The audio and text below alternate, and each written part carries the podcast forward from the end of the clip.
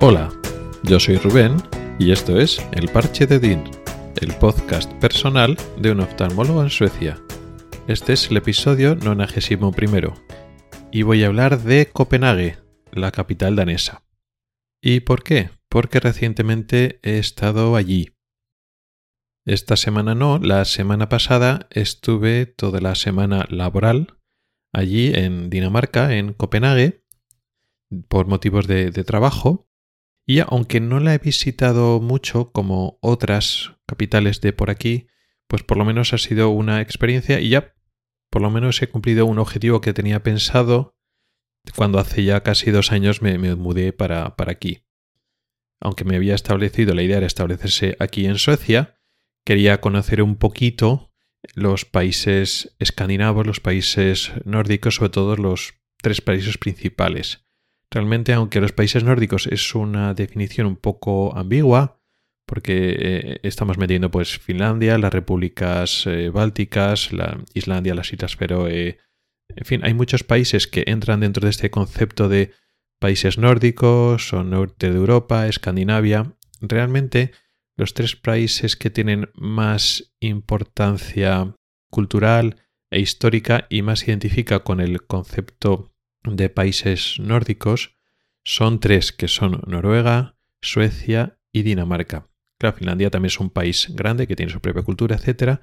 Pero tanto a nivel de idioma como a nivel un poco de cultura está un poquito más separado. No tanto sea la relación eh, de Finlandia y el resto de países eh, nórdicos es muy, es muy buena, pero no sería Escandinavia en ese sentido.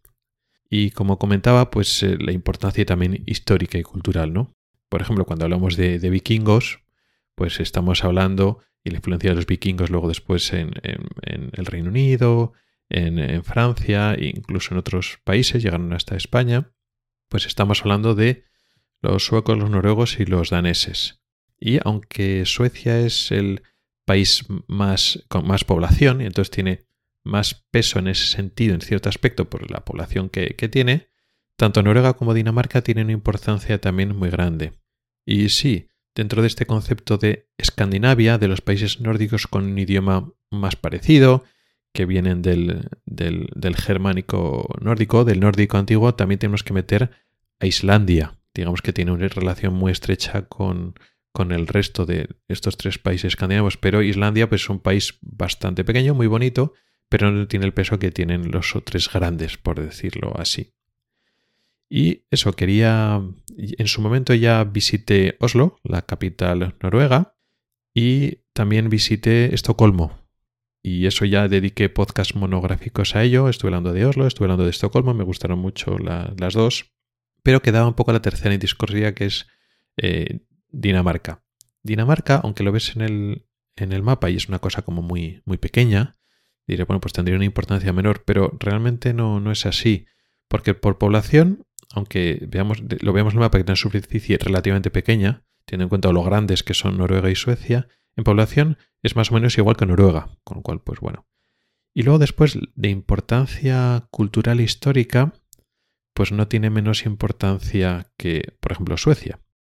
¿Por qué? Porque en la época donde, eh, de la época vikinga, donde hicieron, extendieron su, cultura y su influencia a través de Europa, también eh, Suecia se extendió hacia el oeste de Europa, pero la mayor parte de lo que luego sería Suecia se extendía hacia el este, hacia, Rusia. Y en parte, eh, gran parte de la, cultura rusa le debe muchísimo precisamente a los, suecos, aunque no lo quiera admitir. Pero bueno, eh, hoy no quería hablar de Rusia. Sin embargo, la expansión hacia Europa, lo que es hacia Occidente, venía principalmente de Noruega y de Dinamarca. De hecho, en la, invasión del, Reino Unido, hablaban, cuando hablaban de los vikingos, hablaban de los daneses, porque la mayor parte de los vikingos venía precisamente de, Dinamarca. Entonces, gran parte del idioma inglés realmente coge, las palabras y coge muchas, muchas expresiones del nórdico antiguo, pero concretamente de, los daneses que, venían. Entonces, bueno, digamos que es un país que, luego también tiene su, importancia. Entonces, eso, tenía ganas de, venir. Lo que pasa es que no ha sido un viaje, digamos, de, turismo, pues como hice con cuando, cuando fui a Oslo. Y no fue como cuando fui a Estocolmo, que bueno, tuve una parte pequeña de, trabajo, pero luego después el, el, resto del fin de semana largo estuve pues también visitando Estocolmo y, tal. En este caso ha sido una semana de, trabajo principalmente y encima hizo un tiempo malo. Estuvo lloviendo y luego después de trabajar pues no había tampoco mucho tiempo. Entonces realmente apenas he conocido Copenhague como, como tal. Sí que me ha gustado dos cosas de lo poco que he visitado, ¿no? De lo que me ha reportado este viaje. Por una parte, la relación con los daneses muy buena, mm, me han caído muy bien. Ser que tampoco es que tenga un, digamos, un punto de vista muy amplio. Pues justo pues la gente del, del trabajo del hospital donde he ido esta semana, pues eh, genial. Entonces no sé si es extensible a todos los daneses, pero siendo nórdicos y tienen muchos aspectos en común con los suecos, pero igual más cercanos que los suecos, por decirlo así. No, no sabría explicarlo bien, pero la sensación es muy buena. Luego después, otra cosa buena y una buena sensación ha sido lo que es el viaje. Está muy cerquita de Gotemburgo, pues eh, realmente vinimos con el coche, eran tres horas y, algo, no llegaba cuatro horas. Y la mayor parte del viaje lo haces desde eh, lo que es Gotemburgo, que es la segunda ciudad más grande de, Suecia, a Malmö, que es la tercera. Y eran, pues eso, tres horas más o menos de, de viaje. Y luego después de Malmo a Copenhague, solo hay que cruzar un puente, que, realmente estás cruzando el mar, estás cruzando el mar del norte en un estrecho. Y bueno, ese puente ha salido en muchas películas. Hay una serie que se titula precisamente El Puente, una serie de, de cine negro nórdico. Y eso lo había visto pues en, en, películas, en series, en, en vídeos. Y de hecho cuando visité Malmo lo vi de lejos, ¿no? Ahí el puente. Pero en esta ocasión hemos tenido esa oportunidad de cruzarlo y ha sido una experiencia interesante lo de ir con el coche en un puente por encima del mar, un puente que es muy grande. Pues la verdad que me ha gustado y es que estás en un momentito. Y bien, la verdad que el viaje muy, muy, muy bien. Cosas no tan buenas. Bueno, el lenguaje. Lo mismo que cuando fuimos a, Noruega. Pues el, el, noruego y el sueco se parecen bastante. Incluso yo, que no, mi lengua madre no es el sueco, y tampoco hablo un sueco fluido como gente que lleva más años que, yo, pero se entendía, ellos me entendían y sobre todo cuando hablaban yo les entendía a ellos, bueno, bastante bien. Aquí con los daneses no es tan fácil, pero es curioso porque los daneses entienden bien a los suecos, pero los suecos no entienden a los daneses. Yo es que no entendía prácticamente nada.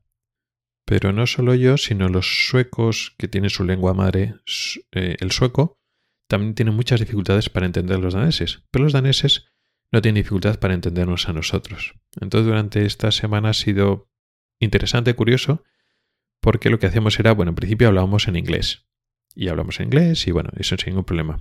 Pero claro, después de, mientras estamos trabajando, como estamos eh, trabajando en términos, pues eso, médicos en un ámbito en donde yo estoy ya muy acostumbrado a utilizar el sueco, y al final ya por pura fluidez saltas del inglés, que tienes que pensarte un poco cómo decir las cosas, en concreto, al sueco, que ya te sale más automático.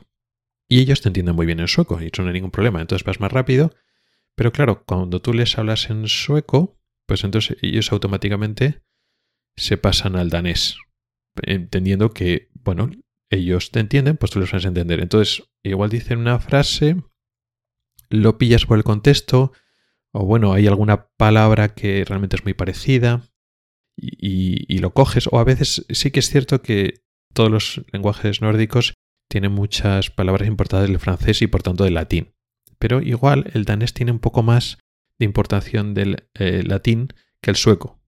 Y entonces hay algunas cosas que lo dicen con la raíz francesa y la entendemos. Y bueno, en un momento dado le sigues una o dos frases, luego ya se animan y llega un momento dado que ya no lo entiendes. Saltas al inglés. Entonces estábamos todo el rato saltando del inglés al sueco danés y luego después otra vez al inglés. Pero vamos bien, la vez es que muy, muy contentos con la experiencia y ya solo queda pendiente pues volver otro fin de semana o algún día que cojamos libre, ya no de trabajo, sino ya para visitar Copenhague. Posiblemente el próximo día, en vez de ir en coche, que ya hemos conocido, escogí la experiencia del puente bien, igual dejemos el coche aquí en Gotemburgo y nos vayamos en tren. Porque el problema es que el, el puente es un poco caro. Creo que eran unos 50, 60 euros solo pasar por el puente de ida y otros tantos de vuelta. Entonces, para experiencia bien, pero luego al final, pues como hay tren directo, la ventaja es que el, propio puente, por la parte de arriba, lo que es, es un para, coches, ¿no? lo que es carretera autovía, pero el propio puente tiene otro nivel más abajo que va el, tren. Y creo que puedes coger eso, el tren directo, Gotemburgo, para Malmo y luego llega hasta, hasta Copenhague. Y entonces más cómodo, más rápido y posiblemente más, más barato. Así que, aunque digamos que ya he hecho el checked, ya he visitado las tres principales capitales escandinavas. Bueno, me queda pendiente un poco visitar sobre todo Copenhague. Sí que es cierto que en Estocolmo querría volver más veces. Llevo buena impresión, pero quiero no solo conocerlo más, sino pues había tiendas interesantes que había visitado. Así que tengo pendiente ir a Estocolmo, pero ya no de visita general, sino ya para ir a cosas más concretas. Y luego ya iré a Copenhague, pero ya no por trabajo, sino ya para, para conocerlo más en concreto.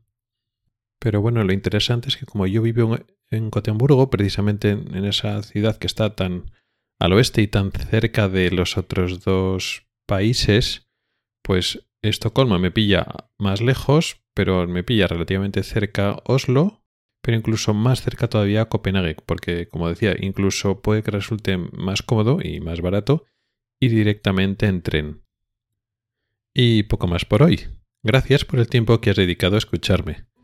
Puedes contactar conmigo por correo electrónico en elparchetodin.com, por Twitter o en el grupo de Telegram.